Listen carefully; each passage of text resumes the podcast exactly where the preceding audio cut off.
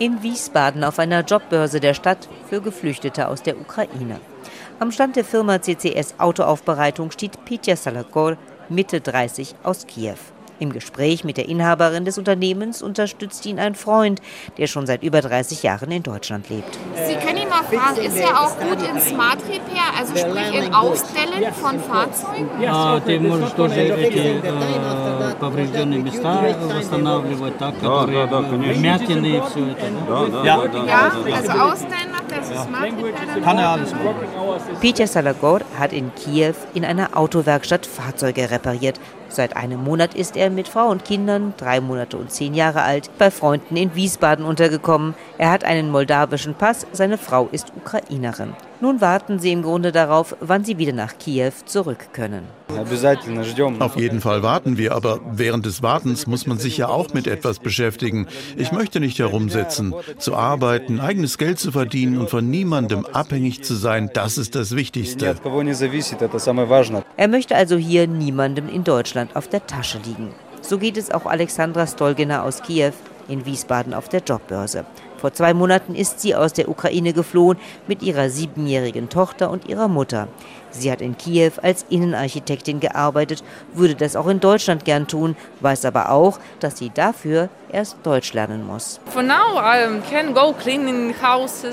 uh, Im Augenblick kann ich auch putzen gehen oder in einem Seniorenheim arbeiten. Jede Art von Job, der mir hilft, Deutsch zu lernen. Denn um hier als Architektin arbeiten zu können, brauche ich hier eine Ausbildung.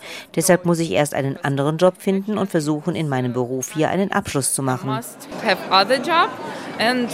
To have uh, education by my job. Nach Kiew möchte sie schon gerne zurück, wo ihr Mann und ihr Vater geblieben sind, doch erst wieder, wenn es dort Arbeit für sie gibt. Olga Pidudnia ist aus Kiew gekommen mit einer Freundin. Seit Anfang März lebt sie in Frankfurt und macht nun einen Sprachkurs, vermittelt durch die Beratungsstelle der IG Metall für Ukraine-Flüchtlinge in Frankfurt. In Kiew hat sie als Radiomoderatorin gearbeitet. Natürlich würde ich gern fürs Radio arbeiten, meinem Beruf hier weiter nachgehen. Ich habe ein Diplom als Schauspielerin für Theater, Film und Fernsehen. In den letzten Jahren habe ich als Moderatorin fürs Radio und auch mal fürs Fernsehen gearbeitet. Damit würde ich gern weitermachen, Geld verdienen, Erfolg haben. Aber ich weiß nicht, ob mir das gelingt in Deutschland.